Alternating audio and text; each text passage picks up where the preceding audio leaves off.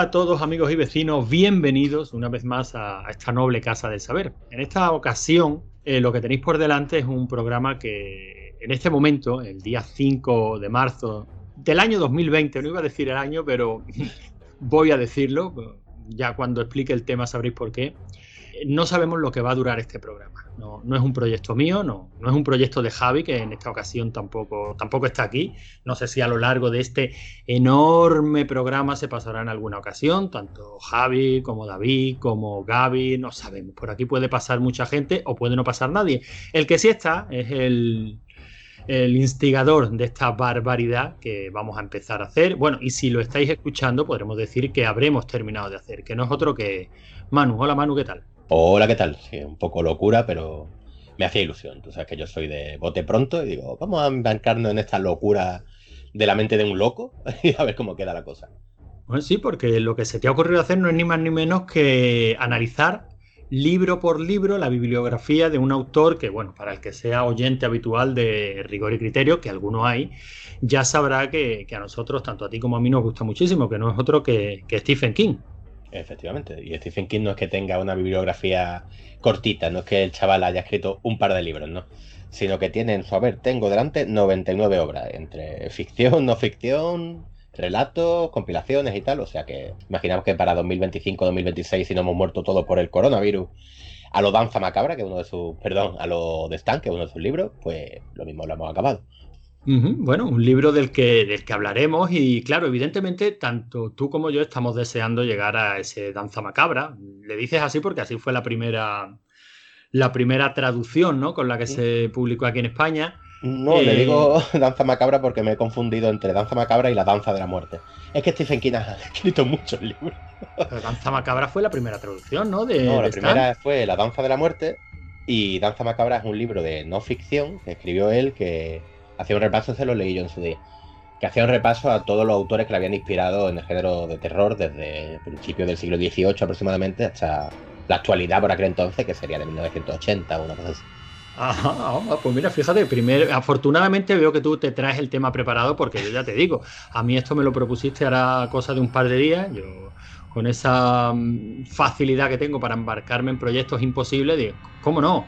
Vamos a empezar a, grabar, no hay ningún tipo, no hay ningún tipo de problema. Al fin y al cabo, este, este podcast, ya lo hemos dicho en más de una ocasión, no es, nada más que una casa de putas en la que cada cual viene y en la medida de lo posible satisfacemos su filia siempre y cuando estén dentro de, de la ley. Tu filia es Stephen King, tu propuesta es esta, analizar toda su producción literaria, literaria, aunque evidentemente supongo que también haremos mención a las pelis, ¿no? Hombre, claro, por supuesto. Ah, de tomo su producción cinematográfica suya, creo que se, se reduce a la de El Día de las Máquinas, este, ¿cómo se llamaba? Cuando el meteorito poseía las máquinas, que no recuerdo la de... la, de la de los camiones estos asesinos, ¿no? La de los camiones eh, jugando al álamo alrededor de una gasolinera. Madre mía. Son muchos los que han dirigido novelas e historias de Stephen King, pero al fin decidí que si alguien quiere hacer algo bien, debe hacerlo él mismo. ¿Cómo se llamaba eso? No me acuerdo, menudo montón de mierda. Ya llegaremos, pero bueno, sí, sí, esa fue, esa digamos que es su producción cinematográfica como director. Si, si, quieres hacer algo bien, tendrás que hacerlo tú mismo. Creo que ese era el tagline con el que se vendía la película. Pero bueno, también tiene algún guion específico para cine, ¿no? Como el de Sonámbulos, que no, del, del que no hay novela, fue solo guion. Sí, y vaya también menudo montón de mierda. es que este hombre se debería dedicar a escribir novelas y ya que el resto de la gente la adapte. Y hay muchas veces que se dice de las novelas de Stephen King que son inadaptables. Yo creo que uno de los mejores ejemplos es It, que se ha conseguido adaptar en mayor o, peor fortuna. Pero la novela como tal, si uno quiere ver una adaptación directamente sacada de las páginas de la novela, es prácticamente imposible. Bueno, evidentemente ya, ya en su día cuando hablamos de It, aquí, hablando de esta última, de esta última adaptación, ya comentamos algunas escenas que, sí son difíciles de adaptar, pero ya no solo por escenas, sino también por un poco la imaginería ¿no? de, ese final. De, bueno, ya llegaremos ahí, si te parece. empecemos a saltar a lo largo de la producción de Stephen King, no paramos. Hemos dicho que vamos a hacerlo en, en orden cronológico y ya de primera nos encontramos un problema, ¿no? Por lo por lo que yo ya sabía, porque hombre, yo he leído bastante Stephen King, y evidentemente repasando un poquito para este primer programa, eh, ya he confirmado. Y es que el primer libro editado de Stephen King no es el primer libro escrito de Stephen King, ¿no? Ah, pues eso no lo sabía yo. Cuenta, cuenta. No, básicamente el primer libro que se publicó fue Carrie, pero en muchísimas ocasiones, él mismo lo ha dicho en alguna entrevista, eh, el libro que él ya tenía escrito, aunque se publicó detrás a razón de, o a raíz del éxito de Carrie, en el que ya se le pusieron las cosas pues razonablemente fáciles para publicar, fue Salem Slot, que ah, estaba escrito de antes. Sí, sí, pero también ten en cuenta que según las notas, Stephen King tiene una cosa que a mí me gusta muchísimo, que es los prólogos de los libros, cuando se dirige al lector, que dice querido lector constante, ¿no? Que tiene una fórmula que prácticamente igual o, para, o casi parafraseada le ha copiado Juan Gómez Jurado. ¿Ah, sí? no, no, caigo ahora. Mira que he leído cosas de él. Sí, sí, Juan Gómez Jurado suele dirigirse también al lector. Si no al inicio, al final de, la, de las novelas, eh, querido lector, no le cuentes a nadie este final tan impactante que ha salido de genialmente. Sí, sí. Bueno, sí, él dice en muchas ocasiones que Stephen King es su escritor favorito y con razón. Y se le nota. Y, se, le nota, y se le nota. Pues eso que en casi los prólogos, casi todo, que comenta este libro, empecé a gestarse en mi cabeza en, verano de 1972. Y dices, madre mía. O lo tenía escrito y lo saqué de la basura. O sea, es que realmente este hombre se ve que vive por y para escribir. De hecho, tiene una entrevista muy chula con, con George Martin, que sale George Martin mirándolo y dice, sabes que te tengo mucho aprecio y que te quiero mucho y mucha admiración y tal a Stephen King. Dice, ¿y no te sientes mal delante del folio en blanco que dice, esto no voy a poder hacerlo, esto soy incapaz de continuarlo? Y lo mira Stephen King muy serio y dice, no, es mi trabajo. el otro se queda planchado. Stephen King siempre ha dicho que él lee ocho horas al día y escribe ocho horas al día, o que intenta hacerlo cada día. Y se ve que se agobia con una novela, salta otra, empieza a escribirla, la deja aparcada, la retoma, dice que ha perdido millones de borradores, que luego se acuerda de la idea y la vuelve a retomar. Entonces, cronológicamente, según lo gestó él, creo que es prácticamente imposible. Entonces, lo mejor es ordenarlo por fecha de edición, tal como nos llegó a nosotros. Sí, sí, no, desde luego, cualquier, o sea, al fin y al cabo está claro que si queremos analizar toda la producción literaria de Stephen King, que desde ya digo que algunas pasaremos muy por encima, o bien porque o no las hemos leído, que yo personalmente no he leído todo de Stephen King. De hecho, cuando me propusiste este programa, ya, ya te dije que en los últimos me estaba pasando algo que nunca me había pasado con Stephen King, que es que estaba dejando las novelas a media, algo que no me había pasado nunca en general con ningún autor, ¿no? Será que según nos vamos acercando a, la tumba, según el cuerpo va pidiendo tierra, pues vamos viendo que el tiempo es menos y ya no lo empleamos o no lo invertimos en productos que de primera no nos llegan, ¿no? Yo creo que también tiene que ver el síndrome de Diógenes digital o de Diógenes física, porque yo, Stephen King, eh, lo vamos a comentar ahora, lo que lo iba a comentar, ¿no? Carrie fue la primera novela que me leí de él. Y fue porque estaba en la casa, la tenías tú, que creo, me acuerdo casi de la edición y todo, el que era con tapas rojas, que se veía Carrie. Salieron varias ediciones así de Stephen King. Y tapa dura y tal. Y yo es que me leía todo lo que había en la casa. Porque claro, no había más libros. Ahora que le tenemos todo al alcance de nuestras manos, ya sea por Kindle, ya sea porque está mucho más barato, porque lo que sea, pues entonces si un libro no te llena es como no voy a perder el tiempo en un libro que no me llena, me paso a otro. Hombre, es posible, es posible, no lo, no lo discuto. Pasa en cierto modo también con los juegos, pasa con las series de Netflix, pasa con las películas. Ese, ese síndrome de empezar a ver una película y si a los 10 minutos no te ha enganchado o no te ha convencido la producción que tiene, y dices, uy, una película de terror y empiezas a verla y dices, uff, te das cuenta inmediatamente de que es vídeo digital del malo y que por ahí no hay un director de fotografía y dices, yo ya no tengo edad para esto. La quitas y, pasas a otra cosa.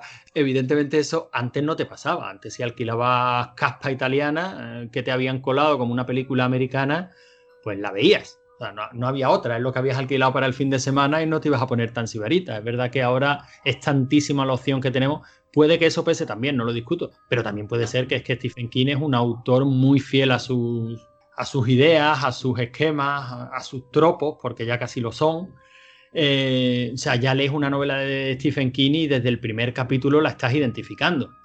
Reconoces a los personajes, aunque no sean los mismos, reconoces los escenarios, reconoces los esquemas, ese final de capítulo tan modo cliffhanger.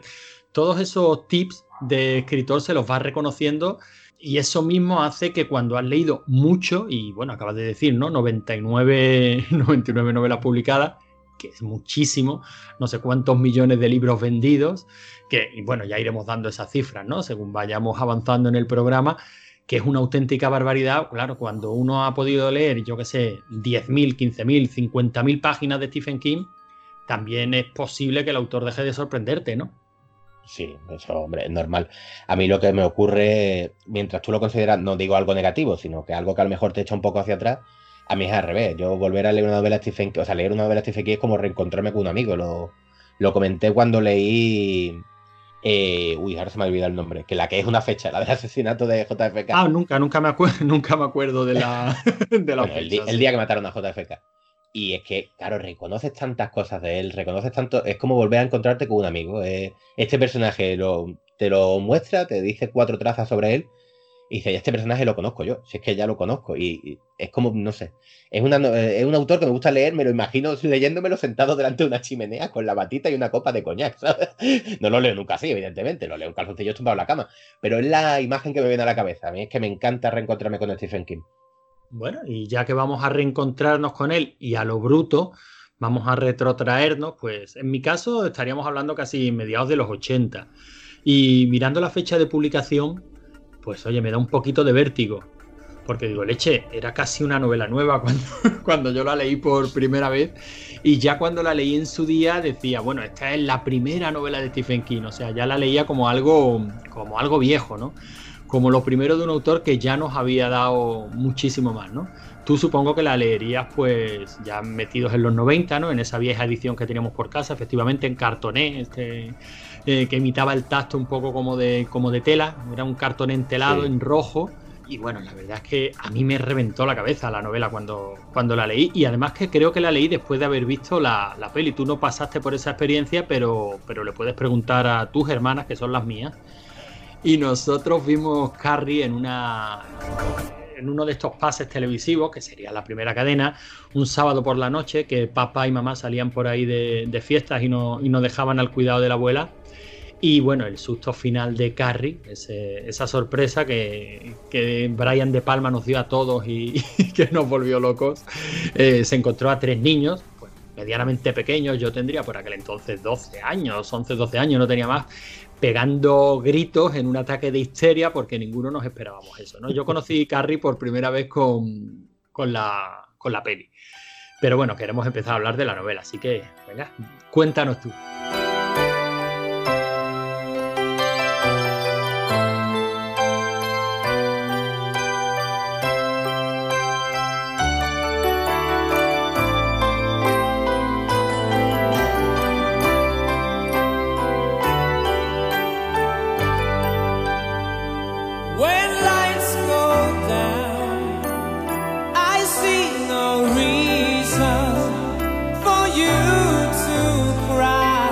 Bueno, eh, contar el argumento de Carrie, hay algunas novelas de Stephen King que sí, comentaremos un poquillo el argumento porque no son tan conocidas, pero Carrie todo el mundo la conoce, ¿no? Todo el mundo sabe la icónica escena de Carrie cubierta de sangre, si no por la película, incluso en el imaginario cultural, ¿no? Aunque no tenga imágenes de la película. Saliendo de la fiesta del baile con su traje de baile típico de estudiante estadounidense y con sus poderes telequinéticos y tal. Y bueno, se sabe, ¿no? La historia está mil veces contada, la historia de una niña que tiene una madre sumamente religiosa y tiene poderes psíquicos y hace un cóctel un poco explosivo y culmina, por, tanto de la película, digamos, el final es lo más, lo más conocido, en un baño de sangre y una de destrucción en la fiesta del baile de fin de curso. A mí la novela eh, creo que es de las que más veces he leído de Stephen King, además muy cortita, creo que si no es la más corta que tiene, tiene que estar ahí ahí. La versión original son 199 páginas, la traducida al español como siempre un poquito más. Y nada, es del 74, del año que naciste tú, ¿no? No, en el 75. Uy, casi, ya va a decir que en el segundo mejor año de la historia después del 84. no, no, yo soy del 75. Y nada, ya tiene muchísimos tropos de Stephen King que se repiten a lo largo del tiempo, los adolescentes hijos de puta, eh, los adolescentes simpáticos que siempre te has querido encontrar, los personajes comidos con la religión, que se verá a lo largo de la, de la, la bibliografía de Stephen King una y otra y otra vez. Coche, la descripción de los coches, la música de rock and roll, son tropos que se van a ir repitiendo durante todo, todas las novelas de Stephen King. Y este es el germen, ¿no? Mucha gente conoce la historia de Carrie, que la empezó a escribir, dijo esto no vale nada, la tiró a la basura y su mujer la recogió de la basura y dijo, mira, Fari, esto es un melocotonazo. y sí, lo fue, ¿no? No sé cuánto pudo llegar a vender Carrie, por ahí tiene que haber datos, pero la verdad no los conozco. Y nada, tuvieron dos adaptaciones al cine y como tú veas, sigue comentando un poquito lo que te parece a ti la novela o pasamos directamente a las películas, que yo creo que la gente tiene más en la cabeza las películas que, que la novela. La gente tiene más en la cabeza las películas, o yo diría la película, porque casi la de Chloe Grace Moret, aunque a mí no me parece tan, tan mala. A mí me gusta más que la de Palma, por cierto. ¿Sí? sí. tal cual lo digo. Yo no diría, no diría tanto, pero bueno, sobre esto son, son gustos, por supuesto. De todas maneras, date cuenta lo que, lo que yo te contaba, ¿no? O sea, para mí, Carrie, la versión cinematográfica, directamente me ha llevado a una noche de sábado, yo con 10, 12 años, tu hermana pequeña, tu hermana mayor, los tres sentados delante de la tele del salón, ¿no? Esa tele de tubos que, que supongo que sería de 21 pulgadas, la... no, supongo no, la recuerdo perfectamente, esa Thompson de botonaco que había claca, claca para cambiar de canal, que era un tema absurdo completamente, puesto que había dos canales y uno de ellos no se sintonizaba bien. Y, o sea que, claro, evidentemente, por muy buena que fuera la versión de, de Chloe Grace Moret, que no, no, sé quién la dirigía, la, menciono a ella porque, porque hace un papelón, porque creo que lo hace francamente bien, me gusta mucho esta chica cómo trabaja. Y, y, además hay detalles en esa versión de, en esta versión nueva que no estaban en la de Palma. Pero claro, ¿qué película puede competir contra 20 años de recuerdo? Ninguna. O sea, yo, yo el Carrie de Brian De Palma lo he visto mil veces, me gusta mucho, creo que es una película a la que las horteradas de De Palma le vienen muy bien. Ese es el problema, yo es que no puedo con las horteradas de De Palma. bueno, De Palma es un, es un director... Mmm, yo qué sé, eh, yo lo llamo horteradas, pero hay quien lo llama detalles de virtuosismo cinematográfico. Y el tío creo que por lo menos tiene un estilo particular y creo que a, para adaptar la primera, la primera gran adaptación de Stephen King al cine, pues tenía que cogerla un, un director que tuviera avisos de autor, ¿no? Y, y, y, evidentemente te puede gustar más o menos, pero De Palma los tiene. A mí me sí. parece una película muy, re, muy redonda la, la primera, con unas interpretaciones maravillosas, con un finalazo espectacular. Eh, es cierto que la ves a día de hoy y ese, esa split screen continua en ese baile, pues, es que pues, sí, hombre, es que. Ha quedado viejo. Todo ese. Cualquier. Bueno, tú sabes que cualquier invento a nivel cinematográfico, cualquier cosa que sea rompedora, y esta no es tan rompedora, porque ese tipo de experimentos ya se habían visto en el cine, en el cine, en el cine mudo. Pero cualquier ruptura en este sentido envejece muy pronto. Bueno, y bueno depende, eso ¿eh? le puede pasar. Me viene a memoria típico, va poniendo un poco cultureta. El, la típica Alice de Ciudadano Kane, de, se va alargando la mesa, ¿no? Conforme pasan los años, para simbolizar el distanciamiento entre los personajes y tal. Y eso se sigue haciendo hoy en día. O sea, hay cosas que bien y cosas que mal. Y a mí es que mi problema es que Brian De Palma me pareció una hortera en su día y me sigue pareciendo una hortera hoy en día. Pero vamos, que esos son. Son gustos. Al fin, y, al fin y al cabo, desde luego, lo que no se le puede negar es que la película puso en el mapa a Stephen King. Sí. que hasta ese entonces malvivía, ¿no? Como, como profesor sustituto en Maine, creo que estaban viviendo en una caravana, o por lo menos eso cuenta la leyenda.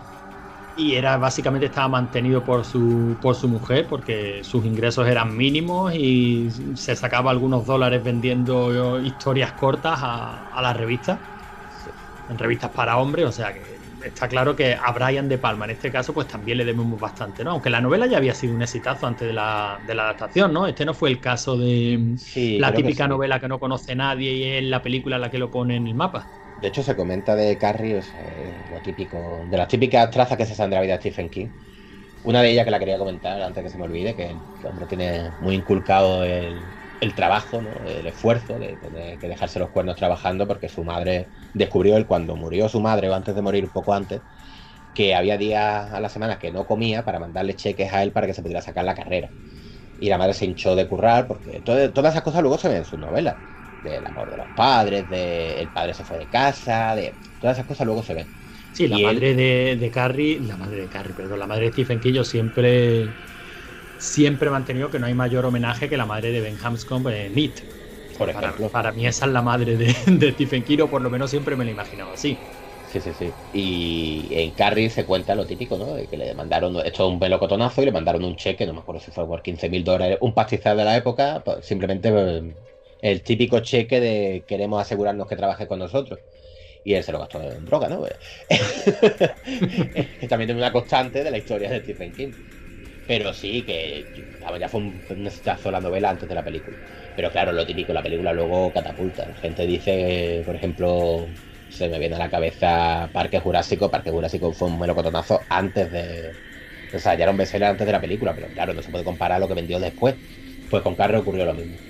De todas maneras, eh, al final hemos empezado con la peli, pero yo creo que en la novela ya hay un montón de, logros. ¿eh? Desde luego es un autor. Mm, es que de leer Carrie, decir que es un autor novato, bueno, tú que eres escritor, por lo menos que has escrito y sabes lo que es pararte a escribir una novela, eh, cuando uno lee Carrie dice, vale, un escritor novato, a lo mejor es un publicador novato, pero yo tenía que haber escrito mucho, mucho, mucho y haber leído mucho, mucho, mucho antes de escribir algo como, como Carrie, que es muy redonda. De hecho, casi si me apura, posteriormente ha escrito novelas más largas, novelas más complejas, novelas con muchísimas más capas, muchísimos más corales, muchísimos más personajes, muchísimas más páginas. Y no están tan bien, tan bien rematadas como esta Carrie. Sí, y el final de Carrie es posiblemente el mejor final que haya escrito Stephen King, ¿eh? tal, cual. O sea, Stephen King siempre ha tenido un problemita con los finales, que algo se comenta y yo estoy de acuerdo, y eh, Carrie no, Carrie es perfecto, perfecto a todos los niveles. Es un ciclo absoluto, o sea, es un círculo. Carrie empieza en tal situación y acaba en la misma situación con la madre, pero después de haber pasado por lo que se podría llamar un equivalente a una pubertad cafre, ¿no? Que, un poco también es otro de los tropos de Stephen King, de el paso a la adolescencia, de la simbología con la sangre, con el agua. Y sí es perfecto, o sea, al final es perfecto y tiene unos personajazos impresionantes. Empezando por Carrie, sobre todo la madre, Margaret. Eh, esto la gente va a pensar que lo tengo delante, ¿no? en muchas de las novelas me acuerdo perfectamente los nombres. En Carrie la, que la ayuda, la, estudiante simpática era Sue Snell, el novio era Tommy, la profesora de gimnasia, que también la, Por cierto, la adaptación cinematográfica, la nueva, me gusta muchísimo cómo está tratada Miss de Harding, la, la profesora de gimnasia, porque es mucho más amable. En la novela es una borde también. Y es como, no, no, no, todos no pueden ser borde en el instituto cuando luego me demuestras que no, que realmente era por las circunstancias, que no son malas personas. De hecho, hay una frase de la novela que dice Tommy Ross, le dice, ya es que tengo miedo, y dice, ¿por qué? Si son buenas personas, son buena gente, tus compañeros son buena gente, simplemente siempre son adolescentes y se han ido por la rara. No, pero mira, eh, es que estabas diciendo que la, profesora es muy, muy borde. Stephen King ha sido profesor y, hay muchos. Se, dice siempre que hay muchos escritores en su, en su novela, y es cierto pero también hay muchísimos profesores en sus novelas. Y también hay mucha comprensión de lo que es. Eh, de lo que es, ¿cómo lo llamaba? El, circo, el circo educativo, ¿no? Y bueno, tú que también has trabajado en un colegio, tú y yo tenemos una hermana que es profesora, sabemos mm, y tenemos amigos profesores. Bueno, Javi mismo, ¿no? Está dando clases ahora mismo en un, en un instituto, o sea, una de las edades más complicadas para, para tener alumnos, ¿no? Todos quieras que no, estamos relacionados con, la educación y sabemos lo dificilísimo que es bregar con, adolescentes que, al fin y al cabo se están buscando un hueco en el mundo. Y eso Stephen King lo representa muy bien. Esa profesora, al final, eh, claro, a lo largo, estoy seguro de que a lo largo de, Dios sabe, las horas que serán este programa, esto lo vamos a decir muchísimas veces, pero es la verdad. Lo bueno que tiene Stephen King es que sus personajes están vivos y, tienen claro oscuro, todos, desde el más insignificante, y esto ya se empezaba a ver en este Carrie. Es cierto que en la novela la profesora de gimnasia es bastante borde, pero no es menos cierto que cuando, cuando el chico este, nunca me acuerdo, el que la lleva a la fiesta, Tommy. Tommy le, dice esa frase que, tú has mencionado a, a Carrie, tiene razón, son buena gente alguno habrá que ser un hijo de puta, ¿no? efectivamente, efectivamente hay personajes que son malos, pero son uno o dos. La gran mayoría son gente normal que hace lo que puede con las cartas que le han tocado. Que tratan de buscarse, pues, son gente de verdad. Gente que trata de buscarse, pues, su hueco en el mundo, en el instituto, en la vida, que tratan de, buscar un hueco, nada más. ni, más ni menos. Y esa profesora es una borde. También cuando llegamos a ese final de, que por eso creo que la versión de Brian De Palma está también. Cuando llegamos a ese final, eh, esto no es un Rape and Revenge. Eh, esto no es a Carrie le han hecho la vida imposible y ahora tú te alegras un montón cuando se lo lleva a todos por delante. No funciona así. O por lo menos ni la novela está escrita así. Mm, y sin embargo, fíjate, ¿no? Creo que ha sido la más censurada en, en los institutos y en los colegios de Estados Unidos. Bueno, rabia. que te llegaremos. Efectivamente. Pero que esta está, si no es la primera, será la segunda, ¿no? Sí, sí. Y, va en la misma línea, de decir, no porque puedes alentar la venganza en los que, en los que la lean, ¿no? La novela no va de eso. Evidentemente hay un momento de eso. Y en la película pasa y en la novela pasa. Cuando Carrie ya se ve en mitad de ese, de ese escenario cubierta de sangre, todo el mundo la mira, todo el mundo se ríe eh, no se están riendo de ella. De hecho, muchas de las caras que hay ahí, Stephen King lo describe muy bien, son caras de terror. Gente que está realmente espantado de ver lo que están pasando, lo que le ha pasado a esa chica y que reacciona muchas veces con risas histéricas de no saber qué hacer y a dónde dirigirse. Y que está muy bien, muy bien llevado por Stephen King, que eso es muy difícil trasladar a las películas y no lo han hecho.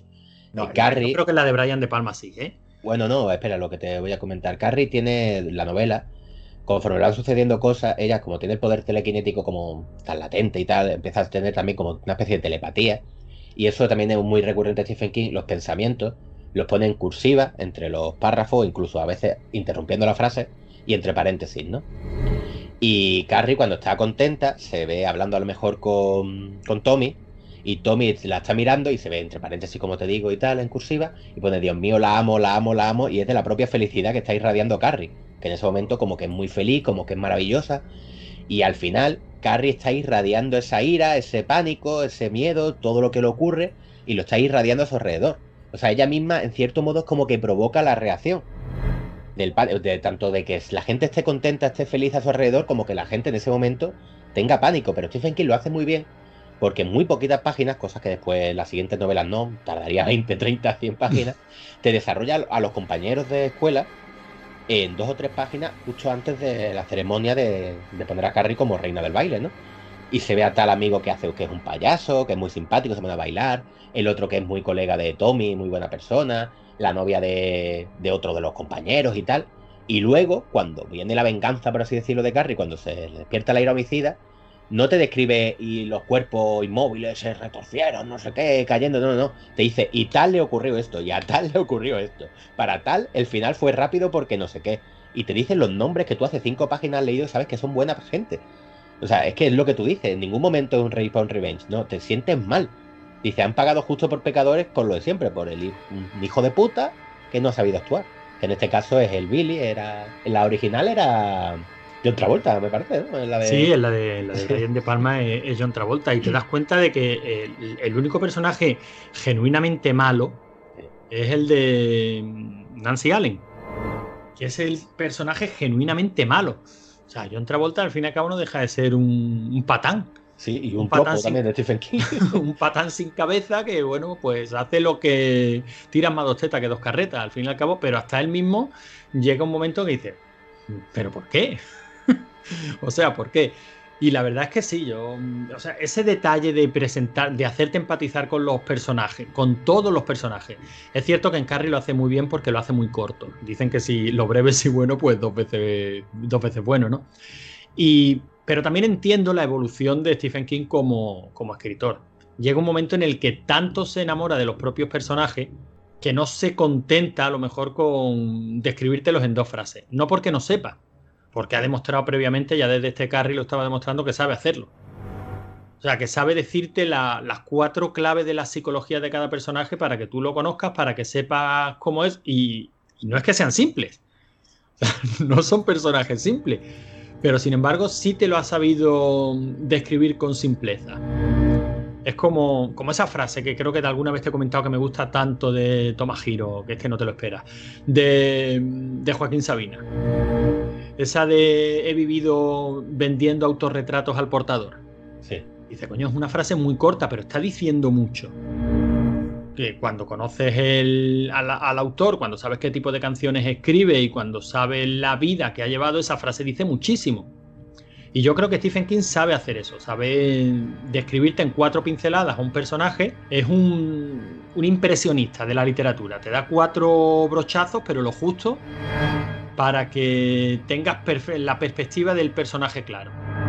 Y luego es verdad lo que tú dices, luego es verdad que se le cogió el gusto y se alargó y casi cada uno de sus personajes secundarios daría para una novela aparte, ¿no?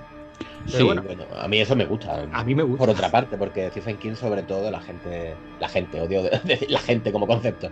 Muchas personas lo consideran, y con razón, porque se ha vendido así como el autor del, del terror, ¿no? El rey del terror y tal.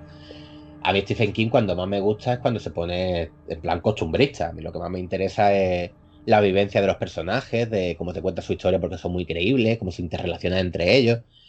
Luego sí, luego siempre pone el chispazo sobrenatural o lo que sea que hace avanzar la trama, pero a mí realmente lo que más me gusta es, los personajes y la construcción de los personajes.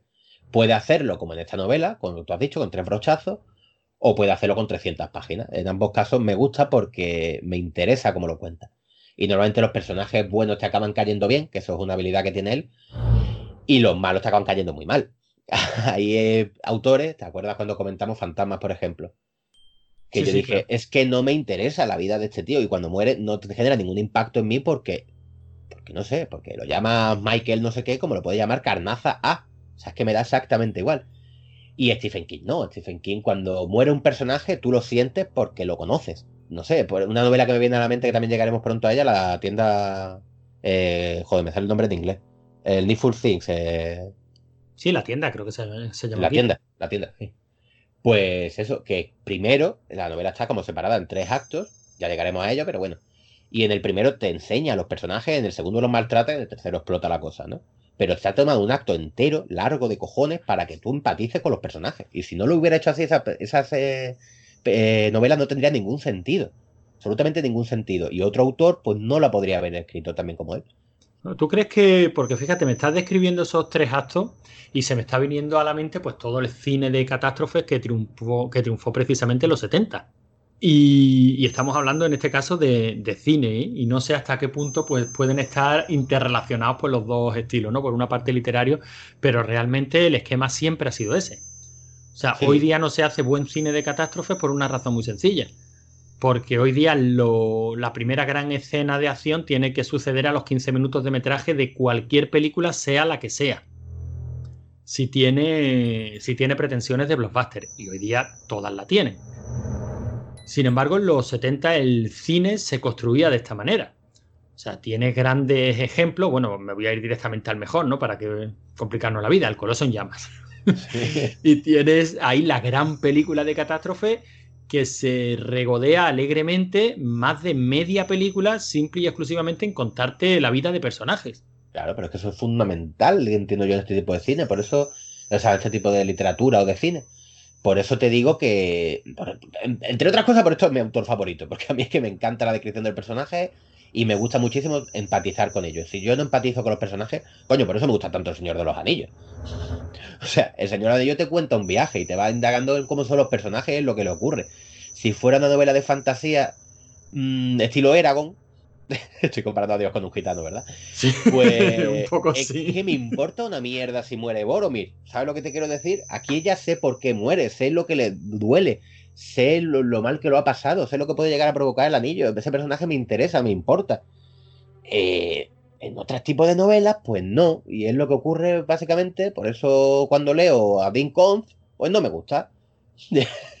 Porque tiene ideas muy buenas, pero no tiene un desarrollo de personaje. Y creo que es importantísimo en el cine, sobre todo de terror, o sea, en las novelas de terror, que te importe lo que le ocurre. Sí, sí, no, sí, estoy completamente de acuerdo contigo. Estaba un poco parado porque cuando has dicho eh, Stephen King es tu escritor favorito, creo que yo ando más o menos por ahí. Si no es el que más, pues estará entre los tres primeros sin ninguna duda. El otro es Tolkien y el tercero tendría que pensarlo, así que tan favorito no será. Pero, joder, somos el, arquetipo de la cultura post de los 80, ¿eh? O sea, Stephen King y Tolkien. Pero bueno, no, no pasa nada, no me avergüenzo de ello. Pero sabes que últimamente hay una cierta corriente eh, de aficionados al horror, que ellos llaman Elevated Horror, y para ellos Stephen King es el mainstream de los aficionados al género, ¿no? O sea, el que, el que lee a Stephen King y admira a Stephen King es porque no ha sido capaz de, de ir más allá. ¿Tú sabes lo que ocurre con Stephen King? Que hasta que no se muera, no se va a reconocer como lo que es, que es uno de los mejores escritores de la historia de la humanidad. O sea, es que es tal cual, es que nadie tiene, o sea, la imaginación que tiene este hombre, no te digo en el género de terror, o sea, es que en Stand By Me es una de las novelas más bonitas, de los cuentos más bonitos que yo voy a leer en mi vida. Es que eh, de Sound Redemption esta, la cadena perpetua, que en realidad se llama Rita Hayworth y la redención de Redemption. Es preciosa en todos los aspectos, como lo describe, es que te duele muchísimo. O sea, esa, novela te duele, te llega al alma. Y la gente que dice, somos el terror elevado y somos maravillosos y somos geniales, de Stephen King seguramente se hayan leído It. Y lo hayan dejado a medias porque es muy mainstream para ellos. El problema de la gente es que no lee. Sí, yo, yo, estoy bastante de acuerdo contigo. Yo creo que esta conversación la hemos tenido muchísimas veces y aunque a lo largo de este programa le echaremos todas las flores del mundo a Stephen King, también algún palito, porque, hombre, evidentemente 99 novelas cagadas hay. Evidentemente. Eh, por supuesto, ¿no? Incluso en novelas que son extraordinarias hay cagadas inmensas.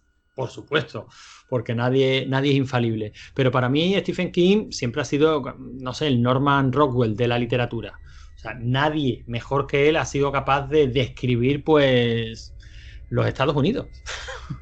o sea, eh, su gente, a mí me da la impresión de que yo conozco, evidentemente no lo conozco, no he vivido allí, y, evidentemente es una novela, o, sea, o son dos o son mil, pero lo que estamos viviendo, lo que estamos percibiendo, pues es una visión que es la suya de lo que es, pues el medio este norteamericano, ¿no? Que al fin y al cabo es sobre lo que él escribe, porque siempre ha dicho también que hay que escribir sobre lo que se conoce, ¿no? Pero me parece tan bien narrado, me parece tan bien escrito, me parece tan bien descrito todo, sobre todo los personajes. Vamos a volver una y otra vez sobre los personajes, ¿no? Y, bueno, en este caso hay que centrarse en dos personajes. Son los clásicos, son los que todo el mundo habla, pero eh, ¿a ti qué te parece Carrie y qué te parece la madre? Carrie es menos, a pesar de ser el personaje principal y que está todo narrado a su alrededor y tal, aunque la novela también tiene partes de pistolares, un poco novela pistolar, porque se van mezclando recortes de, periódicos y tal para hacer la narración, pero sobre todo está estructurado en torno a Carrie. Eh, me parece que está menos profundizado, o sea, se profundiza menos en él que tanto que en la madre. Y la madre apenas sale en cuatro o cinco escenas realmente. Sí, es verdad, ¿eh? Es verdad, que curiosamente el que le da nombre a la novela es probablemente uno de los personajes más planos de Stephen King. Sí, porque me, duele decirlo. ¿eh? Sí, sí, es plana. No, es que tenga una gran evolución. De hecho, realmente no evoluciona. Tiene el momento del baile en la que ella quiere ser una niña normal y tal, y como su lucha contra su madre, pero el personaje sigue siendo igual desde que empieza hasta que acaba realmente. Por eso digo que acaba en un círculo. Y Margaret, la madre, tampoco evoluciona realmente, pero es que es un personaje como se va a volver tan recurrente en su bibliografía, y aquí está el germen, y un personaje que acojona, porque acojona de real, simplemente una mujer, hombre, de real, está un poco exagerado, una mujer que cuando está pariendo no sabe lo que le ocurre, se cree que es un tumor. A lo mejor en la América Profunda existe algún caso, pero me cuesta creerlo. Eh, pero es tan... da miedo, o sea, realmente da miedo. Es como a lo que llega una psicosis de, de, una religión. Le dio la religión como le podía haber dado por la droga.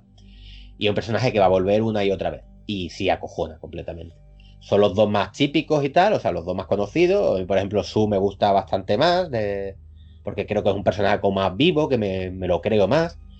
Pero sí, pues, realmente en Carrie es más importante las imágenes que te, que te cuenta, o sea, la escena, que realmente la evolución de los personajes o su, ¿cómo se dice? Su camino, ¿no? Que yo considero más planillo. La verdad es que, la verdad es que sí, yo muchas veces creía que esa era una, percepción mía, pero bueno, ya hablándolo contigo veo que, veo que no.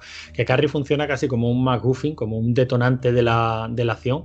Veo, a Stephen King más interesado en contar, pues, un poquito todo lo que, o incluso en investigar con el, con el estilo, porque es verdad que Carrie en ese aspecto también dentro de su, de su producción es una novela extraña, ¿no?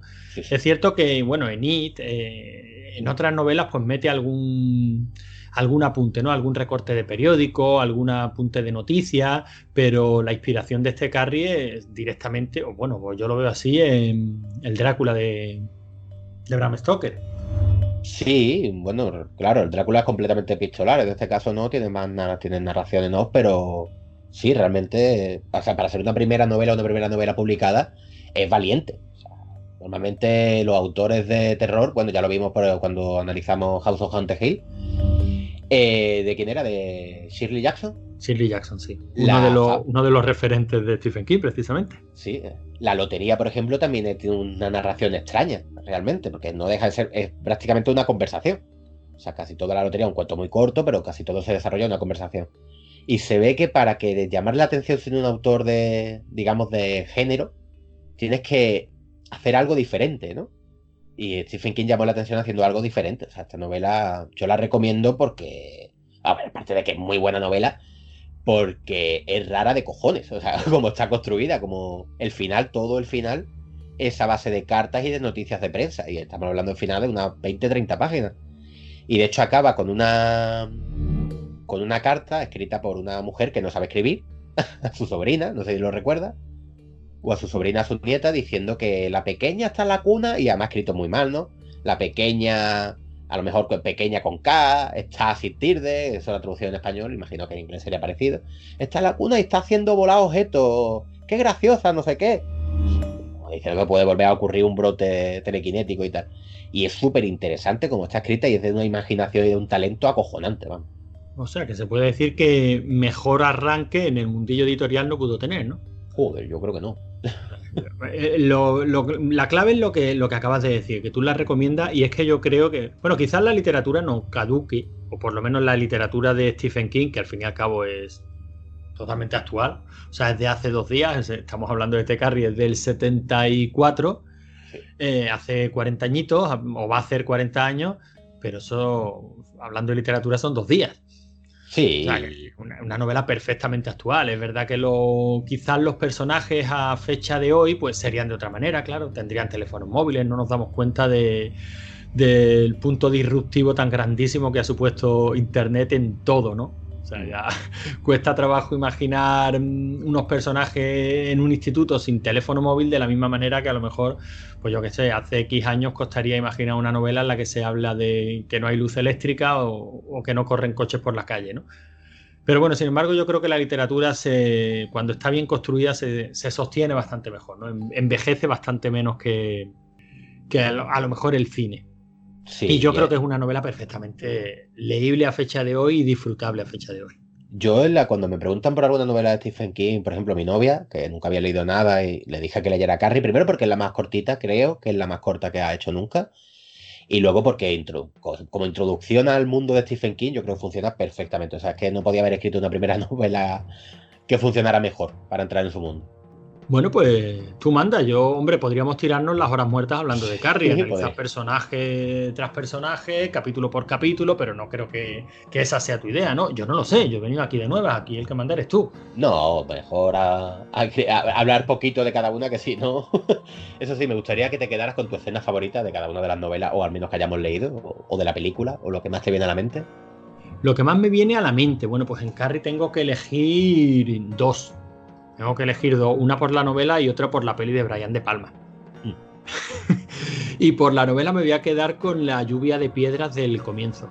Sé que la, novela más icónica, o sea, la escena más icónica, pues seguramente sea pues la de la menstruación en las duchas, aunque sea, yo creo que es más recordada por la película que por, que por otra cosa. O, por supuesto la, de, la del baile, pero yo creo que ya esa lluvia de piedras al comienzo de la novela ya te pone en situación como, o sea, si después de leer eso no sigues leyendo es que estás muerto. Sí. O sea, si no, si no quieres saber de qué va, de qué va esto, es que estás muerto. Entonces me voy a quedar con, con esa. Y de la peli me voy a quedar con el susto final que nos metió Brian De Palma. Y reconozco que es tramposo, que no está en la, que no está en la novela, que casi no tiene nada que ver ni viene a cuento, salvo como broma final, que luego creo escuela por descontado. Pero joder, tengo ese recuerdo tan vivido de, de los tres, ¿no? Hablo de tres niños, tus hermanas y yo allí pegando voces histéricos, mirando al suelo y diciendo a ver si aquí también nos va a salir una mano. O sea, tenía tal fuerza evocadora esa escena, quizás por lo inesperado, quizás por lo niños que éramos y, lo poco tiroteados que, tiroteado que estábamos en ese género, que para mí esa, esa escena se ha quedado en la mente para siempre. Yo me quedaría con, con Carrie. Es que lo tengo metido como un miedo, miedo de la infancia, me ha parecido en pesadilla y no es coña. La madre diciéndole, métete en el armario y reza, métete en el armario y reza y lo bien descrito que está de la pobre encerrada en un armario de medio metro, eh, rodeada de crucifijos, aporreando la puerta sin poder salir. Y eh, para mí es un miedo de verdad de la infancia. A mí nunca me han hecho eso, obviamente, gracias a Dios, porque tengo unos padres normales. Pero he tenido pesadillas con esa escena. De pequeño es una de las primeras pesadillas que recuerdo de una que me provocara una novela y de algo que me dio auténtico terror. O sea, de verdad. Bueno, pues ya con esto, si te parece, dejamos Carrie y seguimos avanzando en la producción literaria. Esto lo tenemos casi listo, ¿eh? Esto está casi terminado. Quedan 98. pues venga, si, si te parece, descansamos un par de segunditos y arrancamos. Bueno, y después de, de, Carrie, aunque, aunque creo que lo hemos comentado ¿no? al principio de, hablar de Carrie, que había cierta controversia, si la primera en escribir, bueno, ya tú lo has dejado claro, ¿no? Que como este hombre tampoco es que empiece una novela, termine una novela y pasa a la siguiente, sino que iba alternando, iba saltando de una a otra. Lo que sí tenía claro es que, que bueno, que él escribía ocho horas diarias, leía ocho horas diarias y a partir de su recuperación dormía otras ocho horas y antes de su recuperación se drogaba ocho horas.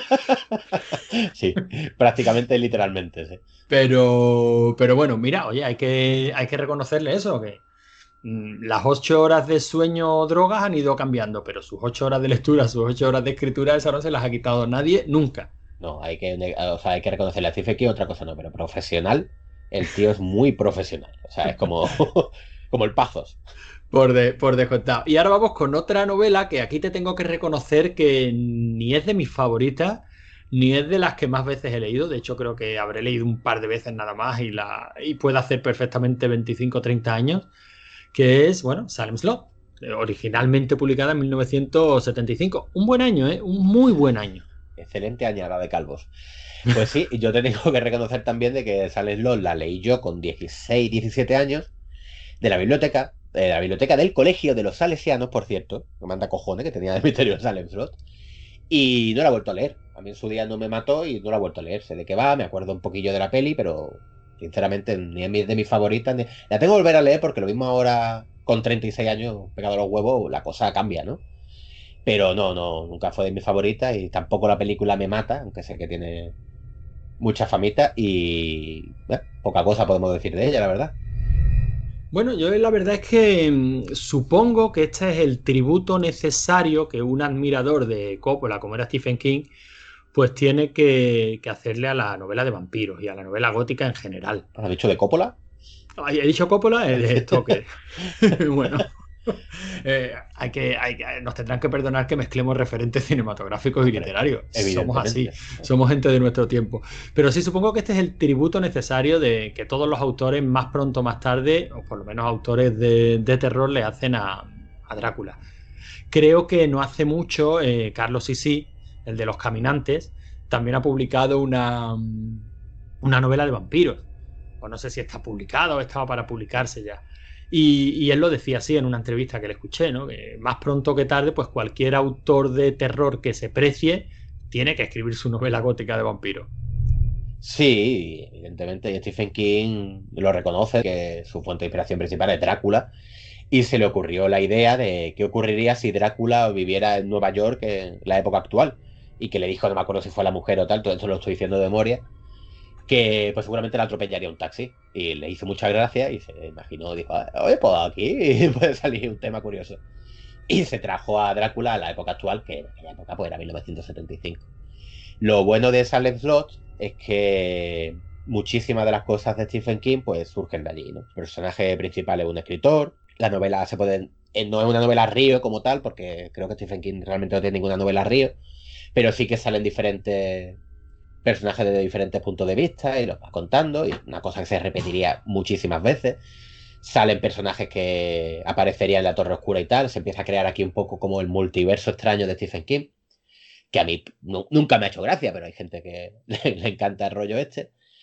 Eh, salen slots como tal, como la calle, pues aparecen otras novelas, sale, no sé, muchísimas de las cosas de Stephen King. Creo que aquí es cuando empezó con las letras de rock and roll, creo recordar antes de, la, de los capítulos. Mm, digo que creo recordar porque ya digo que hace mucho que no, que no la leo. Pero sí, o sea, es importante, muy importante dentro de la bibliografía de Stephen King y mucha gente la cita como una de sus favoritas, pero yo, aquí hemos dicho, vamos a venir en pañales o con lo que sabemos, con lo que recordamos y no me la he leído para el programa, sinceramente. No, ya te digo, yo hace muchísimo, muchísimo que no la, que no la leo una vez más la leí después de, esa miniserie tan famosa, ¿no? Que, se recuerda por los de, ay, yo todavía tengo pesadillas de ver el niño flotando por fuera de la ventana. Yo cuando pienso en un niño flotando por fuera de la, de la ventana, siempre pienso en Corey Haim gritando, te has convertido en un vampiro, ya verás cuando se entere mamá. y, esa es la, y esa es la imagen que yo tengo de un vampiro eh, flotando por fuera de la ventana. Yo no, más, quisiera, la... más quisiera la miniserie parecerse una, nápice a jóvenes ocultos, vamos. Entonces ya digo, no tengo ni grandes recuerdos de la miniserie, sé que estaba todo Hopper detrás, que se la recuerda con muchísimo cariño. Creo que en este caso pues estamos hablando de más nostalgia que de otra cosa. La novela no me parece de las mejores, no tengo grandes, recuerdos de ello, de ella. Sí, sí me parece interesante el hecho de que describa pues la figura del vampiro y del sirviente del vampiro, que el vampiro sea un monstruo tan terrible, o sea, tan feo, no es, no es esa imagen romántica que, también nos ha llegado distorsionada por las películas, ¿no? De ese, de ese Drácula tan atractivo, de ese vampiro con innegable atractivo sexual que por eso atrae a, sus víctimas, ¿no? Aquí es otra cosa, ¿no? Aquí es un auténtico monstruo, un depredador, creo que tiene ideas interesantes, pero bueno, una novela de vampiros que escribió Stephen King con muchos de sus tropos. Me gusta ese pueblo que describe, me, me, gusta ese planteamiento de ese pueblo que después de una de haber sufrido un ataque tan brutal, pues se ha quedado abandonado y desierto, un poquito eh, algo parecido a lo que le pasaría a Derry, ¿no? Muchos años después en ese hit, cuando, cuando finalmente muere el monstruo. O sea, yo creo que hay mucho, mm, que sí, lo que tú has dicho, que aquí hay mucho del germen de muchas ideas germinales de cosas que veremos mucho después en novelas para mi gusto, infinitamente mejores, más redondas y mejor construidas que este Silent Slot. Sí, una cosa la que has comentado del pueblo, sí, el pueblo, de hecho, tanto la composición del pueblo, porque él se hace sus propios esquemitas, de hecho en It sale un mapita del pueblo, él se lo crea, bueno, yo no soy escritor porque no estoy publicado, pero yo también me lo he hecho cuando he escrito cosas, imagino que todo lo harán eh, cuando vas a describir una ciudad y tal, tú mismo te haces tu mapita de la ciudad para que case, ¿no? Para, lo, lo miras, ah, que esto estaba aquí y tal. Y el pueblo se basó luego para hacer eh, Derry, para hacer Maine, porque el Derry de Stephen King y Maine de Stephen King se parecen mucho. Y Castle Rock, ¿no? Y también está la típica farmacia pequeñita, está el pozo de agua, o sea, perdón, la torre de agua, la torre de depósito y tal. Y se basó, sí, se, Silent Slot, digamos que es el germen de todos los pueblos que ya conocemos de Stephen King. Una curiosidad que me gustaría comentar, eh, la novela original, lo he comentado antes con Carrie por encima, pero esto es bonito para los oyentes. La novela original son 439 páginas, que esto sí lo tengo delante. Y la edición traducida son 589. y una cosa que se ha comentado, que lo he leído yo de gente que se dedica a traducir a Stephen King, él utiliza muchísimos localismos, ¿no? Y muchísimas versiones de Estados Unidos que no tienen una traducción directa. Una de ellas, que es la que se me queda a mí en la cabeza, por ejemplo, es White Trash, que es la basura blanca. ¿sí? Y aquí en España normalmente lo traducen los traductores como el típico paleto sureño. ya ahí dos palabras más. Pero eso ocurre con muchísimas palabras de Stephen King, es que son localismos que solamente entienden los estadounidenses. La labor de los traductores de Stephen King en España es impresionante. Porque yo no he leído una novela que me haya echado hacia atrás, como puede pasar, por ejemplo, con la saga del brujo de Gerald de Rivia, que es una puta mierda infumable, y en parte por la traducción. Lo bien traducido que está Stephen King al español es para ponerle un monumento a todos los traductores, para buscarlo y citarlo, vaya. Bueno, aunque hay algunas cosillas, tú, tú, has leído igual que yo la, no quiero adelantarme, ¿no? Pero la traducción de IT que teníamos por casa, y ya había ahí alguna, algunas expresiones que chirriaban muchísimo. o sea, a mí se me han quedado algunas expresiones de, Stephen King eh, que, me, que, chirrían mucho en mi cabeza. Recuerdo, por ejemplo, en, Apocalipsis o La Danza de la Muerte, ¿no? Ya dudo si él es la danza de la muerte o la danza macabra. la danza de la muerte, sí. En la danza de la muerte, cuando describe al protagonista, a este chico gordito que está enamorado de su vecina y que, en fin, nunca me acuerdo cómo se llama, el que interpretaba. Mm, sí. Eh, ay, se me, está yendo, se me están yendo todos los nombres. El que, el que interpretaba el mismo actor que hacía. Ah, se me ha ido Sí, eh, el que tú dices, el vecino, eh, se llama Harold. Ese, Harold. Bueno, pues, pues, pues, eh, pues Harold, de, Stephen King cuando lo describe decía, se hacía la paja en los pantalones. Me encantaría leer la versión original para ver mm, exactamente cómo estaba construida esa frase, pero me chirriaba un montón. Fíjate, hasta el punto de que yo leí esa, mm, esa edición, era un porrón de años y se me quedó el nombre, ¿no? O en, Cementerio de Animales, Pese Matari, cuando hablaba de, de Crut, eh, y decía, como decía la palabra carretera, y el traductor dijo carretira, sea, pues, duplicando la S o como diciendo que lo decía de una forma extraña, ¿no? Es cierto que no debe ser fácil traducir, traducir a Stephen King, y sin embargo es muy fácil de leer, porque yo ahora lo estoy leyendo en inglés y la verdad es que es muy fácil de leer. Así, nunca me he puesto a leer una novela de Stephen King en inglés, la verdad. Pues y decir que muchas de las cosas que pueden chirriar dentro de las novelas y tal, ten en cuenta que muchas de las traducciones que nos han llegado a nosotros son de traductores latinoamericanos, que intentan siempre emplear un español, un castellano más neutro, pero algún localismo raro pues se les queda, es normal también. Pero a mí, ya te digo, yo nunca he tenido un problema con las traducciones y creo que es un autor, que eso sí he leído alguna cita de los traductores, están diciendo que es muy difícil de, de traducir porque utiliza muchísimo el localismo pero muchísimo, muchísimo. No sé hasta qué punto también se echan flores, claro. Evidentemente. Mira, te habrás dado cuenta de un detalle. Y es que lo bueno que tiene, que vamos a hablar de un tío como, como Stephen King, que tiene tantísima carrera a sus, eh, a sus espaldas y tantas cosas de las que hablar, es que cuando una novela no nos interesa especialmente, eh, no tenemos por qué despacharla simplemente diciendo, ah, tampoco nos gusta demasiado y pasamos a la siguiente, ¿no? Hablamos de la traducción, hablamos de las pajas que se hacía Harold. un cierto nivel, hombre. Sí, sí, sí, sí, por, supuesto. Pero bueno, si te parece, para no seguir hablando mal de Salem Slot, que tampoco creo que sea el caso, o sea, es una novela. Eh, para mi gusto. Lo mismo ahora resulta que una de mis favoritas, y con un recuerdo de ella distorsionado. La leí hace 20 años. Es posible, pero meterse entre pecho y espalda una novela de 590 páginas para ver si no era tan insípida como yo la recordaba, iba a decir mala, pero realmente no creo que lo sea pero sí tan insulsa como yo la recordaba, digo, pues no sé, ¿no? quizás sea un bagaje demasiado, demasiado alto. Bueno, pues si te parece, vamos pasando a la siguiente. Sí. Venga, pues tú mismo.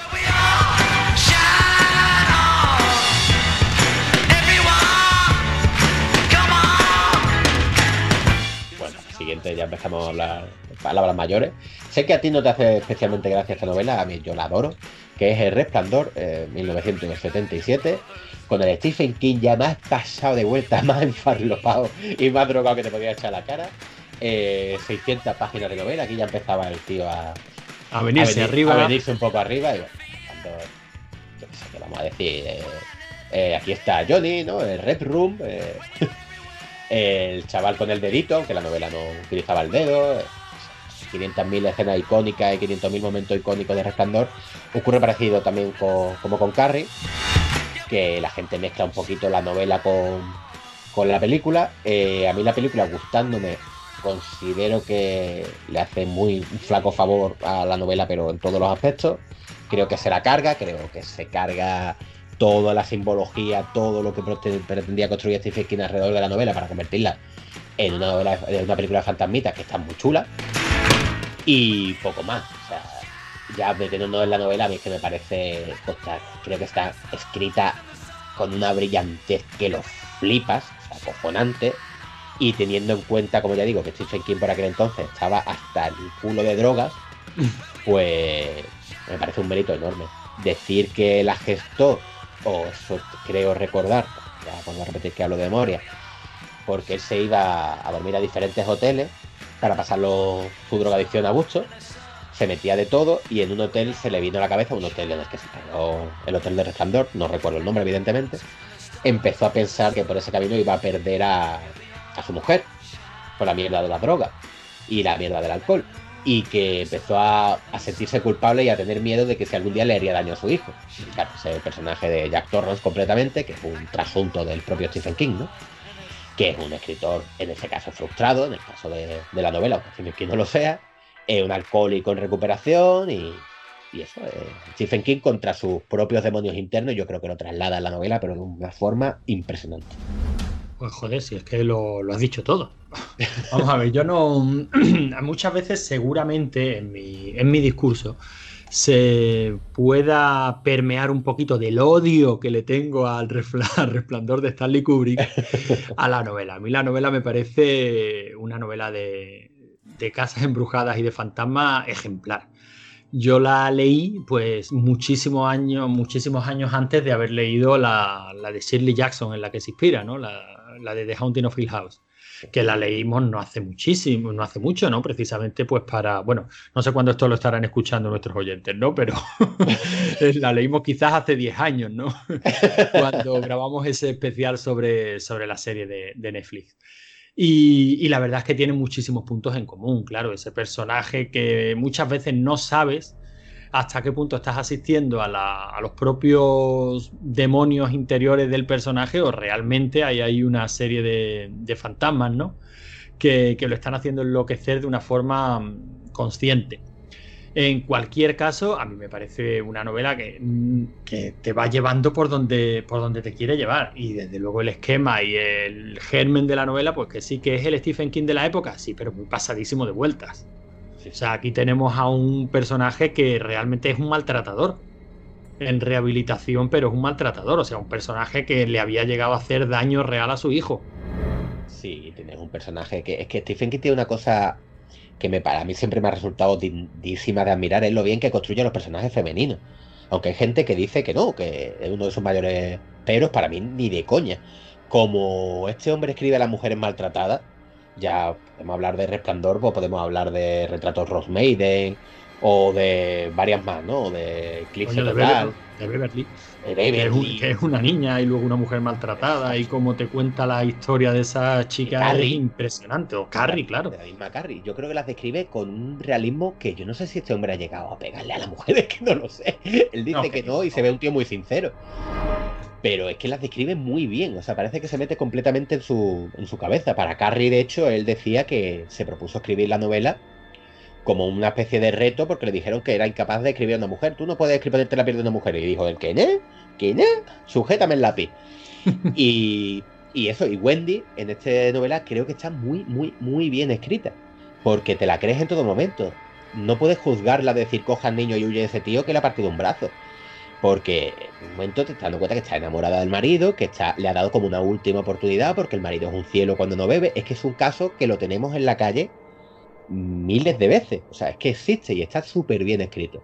El personaje de Danny, que es un niño, lo clava, lo borda, que tiene dentro de él su amigo imaginario que es Tony, ¿no? Que en realidad es su poder latente, que es como. O sea, Danny se llamaba Daniel Anthony Torrance, creo que era y Tony es como él, pero siendo adulto. Es como su voz consciente de la que tiene fuerza y tal.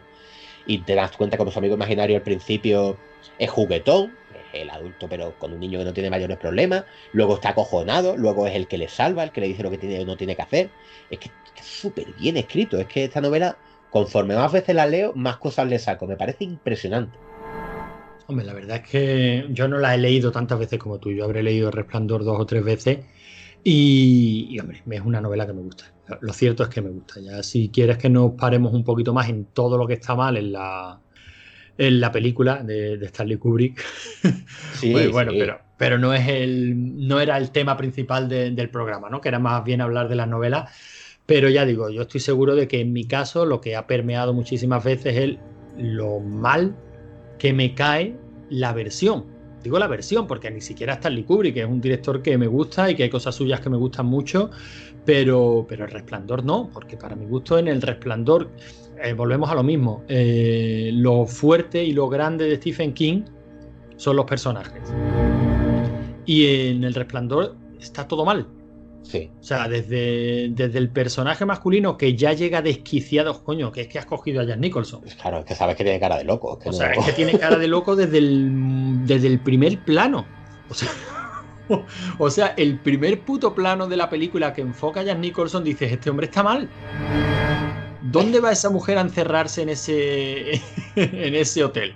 Este hombre está mal, es evidente.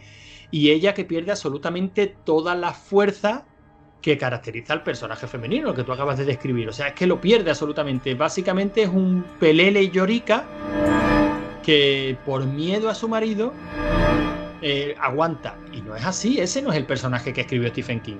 Stephen King escribió a una mujer enamorada con la suficiente fuerza como para mantenerse al lado de un hombre al que quiere y al que cree que puede salvar. Hasta que dice aquí no más Santo Tomás, que en la película tampoco se ve. O sea, eh, es que es injustísimo completamente, porque es que se carga un personaje Llegaremos a It, ¿vale? Pero es como la adaptación cinematográfica de It, cuando convierten a Beverly en una princesita en apuro. Aquí igual, y luego la gente dice que no sabes construir a Stephen King personajes femeninos, a lo mejor se refieren a las películas, a la imagen que tiene de ellos de las películas. Porque Wendy es un personaje muy fuerte. O sea, Wendy mataría y de hecho está a punto de hacerlo por su hijo. Y en todo momento le planta cara al marido. Le dice, esto no lo haga, esto no lo haga. Y de hecho, el marido está. Ya te digo, vuelvo a repetir, me voy a repetir mucho. Que está súper bien escrito. El marido él mismo eh, describe como siente vergüenza e, e ira a la vez que Wendy, cada vez que Wendy lo mira con ojos juzgándole, en plan de, ¿has vuelto a beber o vas a volver a pegar a tu, a tu hijo, no sé qué? Y se ven las emociones de Jack Torrance, te las expresa súper bien.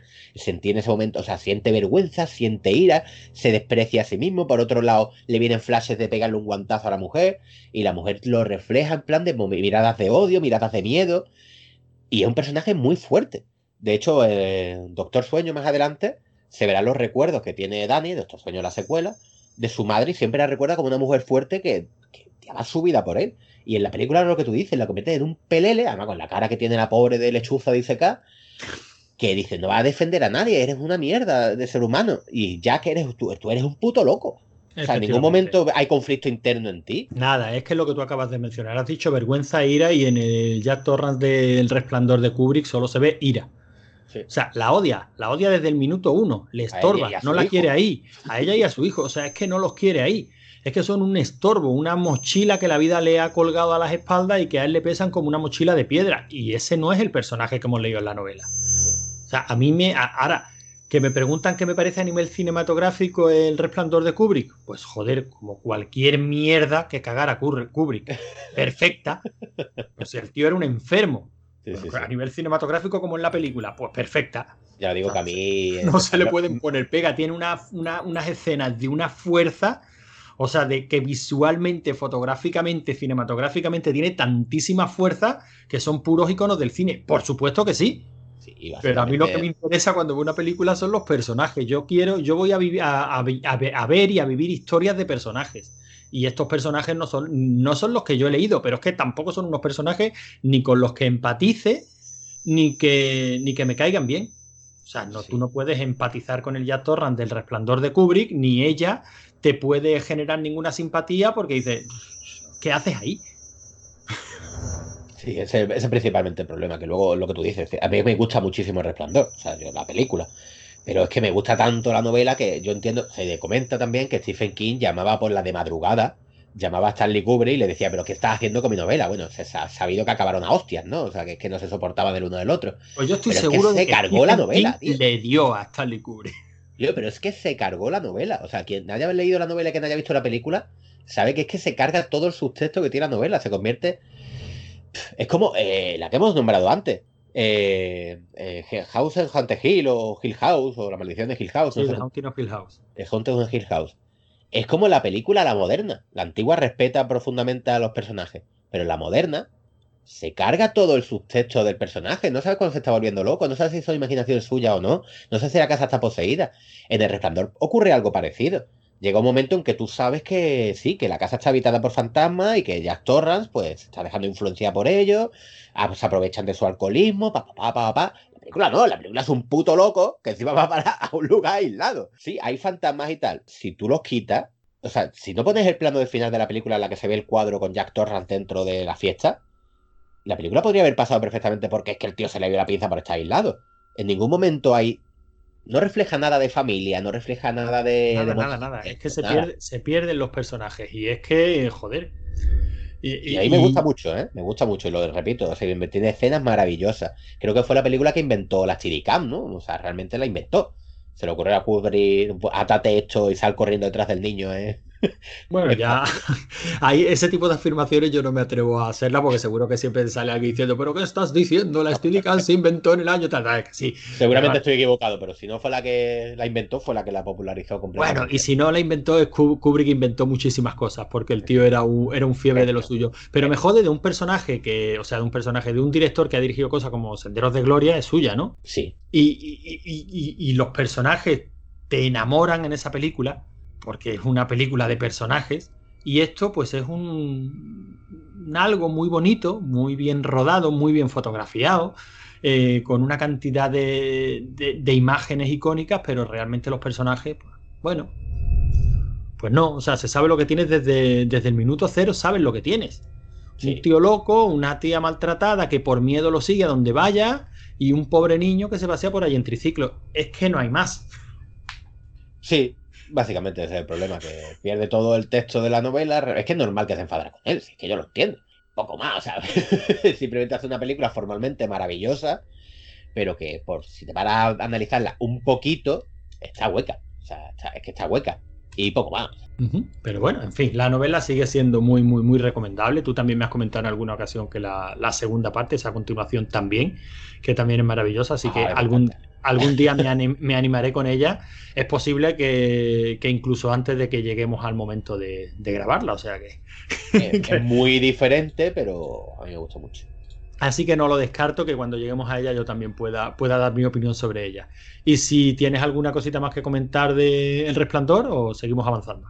Bueno, me gustaría, aunque sea por encima, el homenaje tan bonito. O sea, Steven Spielberg es muy amigo de. Era muy amigo de Kubrick. El homenaje tan bonito que le hace en Ready Player One, cuando se meten dentro de, de la novela de Resplandor, o sea, de la película de Resplandor, que si te dicen que ha integrado digitalmente a los personajes dentro de la película clásica, te lo crees. Porque es que, o sea, es un homenaje precioso. Es que la fotografía es la misma, la composición de los planos es la misma. Y nada, simplemente eso, recordar que me parece un homenaje precioso a, dos amigos que, que, tienen una historia también súper curiosa entre ellos. Sé si la sabes, ¿no? La de inteligencia artificial y tal. Sí, sí, hombre. Pero vamos, cuéntanosla, no nos dejes con.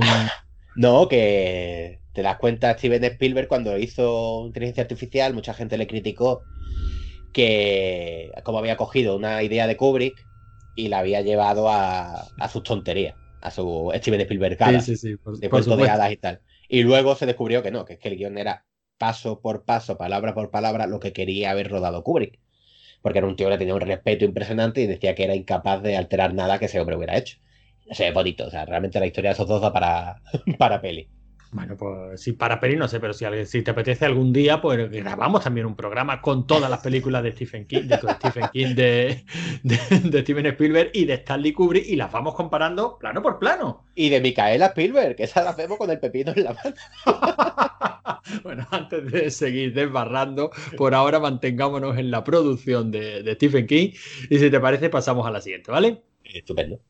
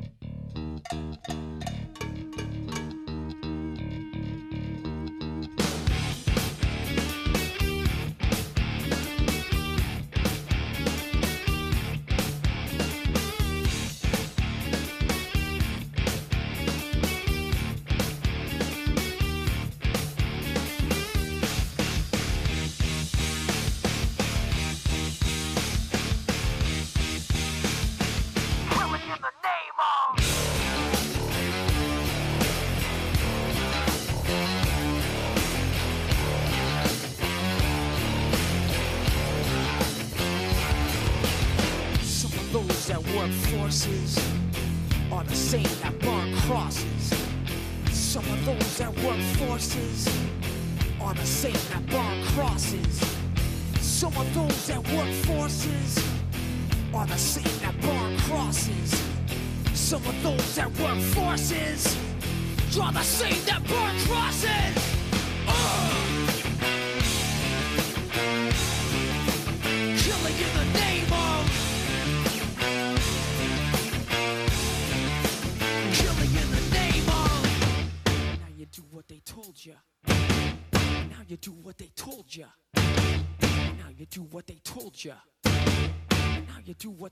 врача.